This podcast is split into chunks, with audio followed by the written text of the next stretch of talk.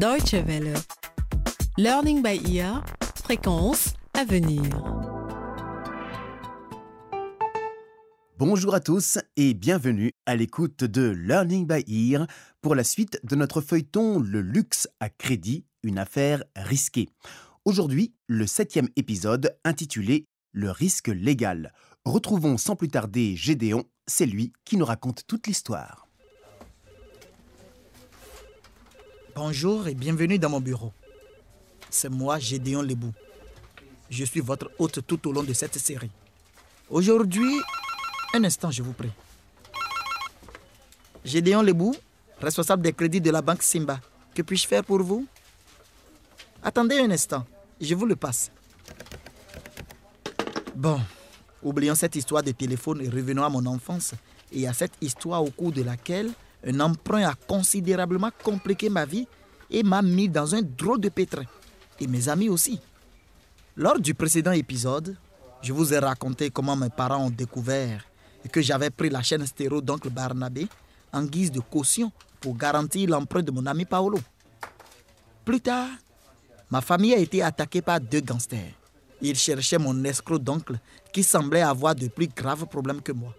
Le commissaire a arrêté les deux gangsters. Et il a promis de retrouver Gori, dit le requin, l'usurier qui a cassé le bras de mon ami Jenny en tentant de récupérer son argent. Et bien sûr, ils ont retrouvé cette ordure dans un endroit pas ragoûtant, au maquis du village, à Kwanzaa. Hey! Barman! Barman! Encore une bière! Un instant. Amène-moi une bière, mec Mais qu'est-ce qui cloche chez toi? Tu n'aimes pas la couleur de mon argent ou quoi? Un instant, d'accord? Vous n'êtes pas le seul ici à consommer. Oh, bof C'est lui? Oui, c'est lui. Oui, monsieur le commissaire, c'est lui, c'est Gori. Gori, je vous arrête pour vous être approprié des biens appartenant à ces jeunes. Et avoir provoqué une blessure grave à la jeune génie ici présente. Et n'essayez surtout pas de vous enfuir. L'endroit est cerné. Personne n'a le droit d'arrêter Gori. Ah bon Tu ne me fais même pas peur, même pas peur. Allez, donne tes poignets. Mais, mais, mais, laissez-moi, laissez-moi, mais, mais laissez-moi, je ne suis pas un voleur, moi.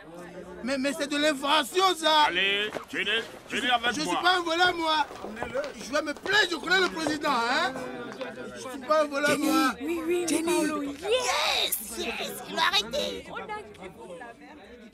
Ce n'était que le début. Deux jours plus tard, oncle Barnabé a été arrêté en ville, non loin de l'endroit où il vivait. Monsieur Mando, un vieil ami de mon oncle, l'avait dénoncé à la police parce qu'il ne lui avait pas remboursé comme promis l'argent qu'il lui avait prêté. Si j'avais été responsable de son crédit, j'aurais exigé qu'oncle Barnabé réduise ses dépenses et économise encore plus. Une fois qu'on est pris dans des difficultés d'argent, la première des choses est d'avoir une vue d'ensemble de sa situation financière. Prenez une feuille de papier, faites deux colonnes et écrivez d'un côté ce que vous dépensez dans le mois et de l'autre ce que vous gagnez pendant le mois. Ensuite, il n'y a plus qu'à décider des dépenses qu'il faut réduire. Les petits ruisseaux font de grandes rivières, dit le proverbe. Bien sûr, vous devez aussi faire en sorte d'augmenter vos revenus. Croyez-moi, il vaut mieux faire ça que de finir comme oncle Barnabé. Silence Silence Silence Ou je fais évacuer la salle. Monsieur le procureur, vous avez la parole. Merci, Madame le juge. Veuillez faire votre plaidoirie. Madame le juge, certains membres de notre société ont pour détestable habitude d'emprunter de l'argent avec la ferme intention de ne pas le rembourser. Certaines personnes, comme l'accusé ici présent, vivent en exploitant les autres, en les privant de leur argent durement gagné. Elles mentent aux banquiers, ce qui équivaut à un vol parce qu'elles utilisent d'habitude cet argent emprunté pour boire ou faire des paris. Des loisirs qui ne sont pas nécessaires. Loin s'en faut. Je demande donc instamment à la Cour de prononcer la peine maximum dans ce dossier, afin que cela serve de leçon à l'accusé et à tous ceux qui souhaiteraient suivre son mauvais exemple. Je vous remercie. Silence dans la salle. Barnabé Lebou, avez-vous quelque chose à ajouter? On ne peut rien avoir dit. Madame le juge, j'ai déjà tout dit pendant ma plaidoirie. Dans le dossier au civil numéro 595-7, la nation contre Barnabé Lebou, dans lequel le prévenu est accusé d'avoir obtenu frauduleusement 400 euros de la part de Georges Mando, d'avoir contracté plusieurs emprunts auprès de plusieurs banques sans avoir la moindre intention de rembourser ces crédits, je déclare l'accusé coupable des faits qui lui sont reprochés et le condamne à deux ans de prison ferme. De plus, de plus, j'ordonne que l'accusé, pendant sa période de détention, bénéficie de sessions hebdomadaires de thérapie pour lutter contre son appétence au jeu et apprendre à contrôler son rapport avec l'argent. Ce jugement est sans appel. Oh. La séance est levée. Ce n'est pas possible. Je ne suis pas un criminel. Oh non. Comme Gori, les deux gangsters et mon oncle Barnabé, nous devons tous assumer les conséquences de nos actes et craindre le bras de la justice si nous nous détournons du droit chemin. Mais ne croyez pas que nous ayons échappé à la justice. Le commissaire avait des plans bien précis pour nous. Nous avons été condamnés à tondre la pelouse et à nettoyer la cour du poste de police pendant une semaine. Nous avons été également contraints, tout comme oncle Barnabé, à suivre des cours pour savoir ce que signifie emprunter et payer ses dettes. Et tout ça à cause d'une dette idiote. Jenny, de quoi te plains-tu? Tout ce que tu as à faire, c'est ramasser les papiers pendant que nous, nous sommes obligés de couper l'herbe avec la tondeuse à main. Et ça pendant une semaine. Bravo Bien vu l'aveugle. Tu n'as pas le bras en échappe dans un plat comme moi, idiot. Tout ça, c'est de ta faute. Hé, Jenny, je n'étais pas là quand tu t'es cassé le bras. hein. Mais c'est à cause de toi que tout ça est arrivé. C'est pas toi peut-être qui a imité la signature de ton père pour acheter un vélo à crédit Jenny, Sans toi, tout ça ne serait pas arrivé. De toute façon, ce qui est fait est fait. Au lieu de s'accuser les uns les autres, nous ferions mieux d'apprendre notre leçon. Et laquelle? Apprendre à vivre sans dette. et comment est-ce possible, hein? Petit génie. Eh bien, la première chose, c'est de ne pas vivre au-dessus de ses moyens. Et comment ça? C'est facile. Il ne faut pas essayer de vivre une vie qui dépasse nos possibilités financières juste pour ressembler aux autres. Je ne comprends pas. Prends ton exemple, Paolo. Hein? Tu n'aurais jamais dû acheter un vélo à crédit juste pour épater les autres à l'école. Ça veut dire que je dois accepter mon sort sans rien dire, aller à l'école, à pied toute ma vie? Voilà.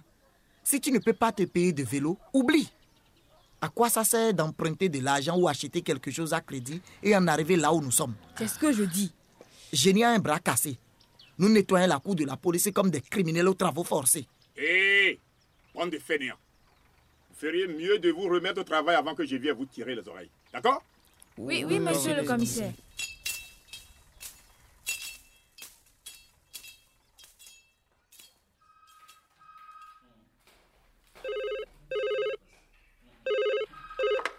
Allô? Oui, c'est la police. D'accord. Un instant, je vous prie. C'est pour vous, commissaire. Ah bon? Qui est-ce?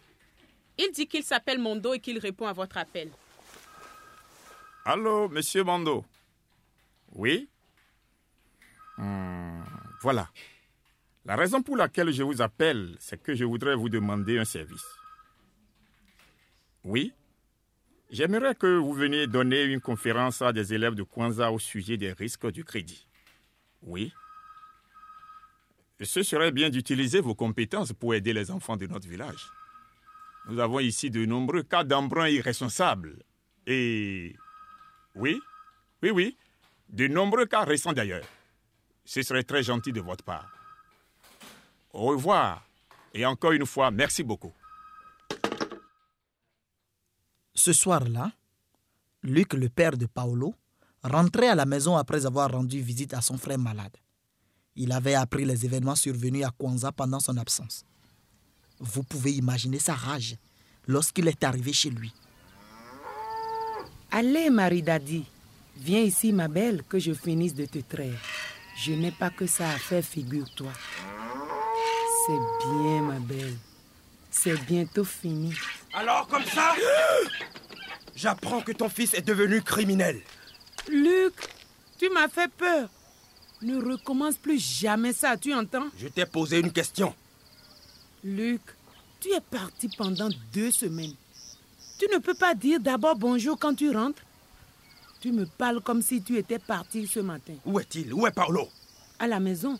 Il vient juste de rentrer du poste de police. Va lui dire que je ne vais pas le voir dans ma maison.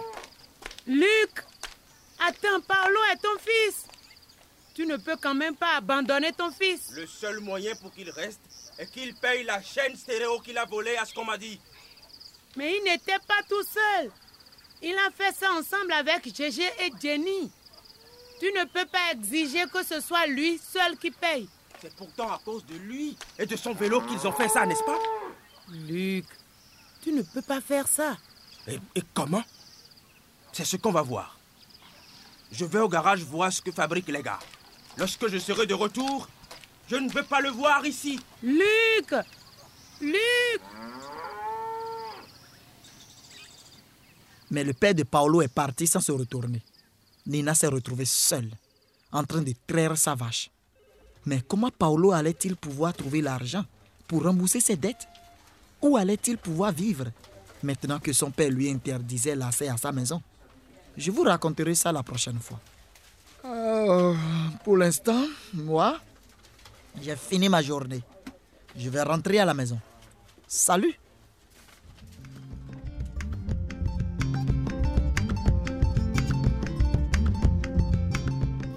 Learning by Ear, c'est fini pour aujourd'hui.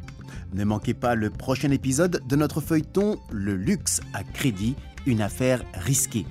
Si vous souhaitez réécouter l'épisode d'aujourd'hui ou découvrir nos autres feuilletons, rendez-vous sur notre site internet dw.de/lbe. Vous pouvez aussi nous envoyer un courriel à l'adresse suivante français@dw.de. Merci de nous avoir suivis et à très bientôt. Au revoir.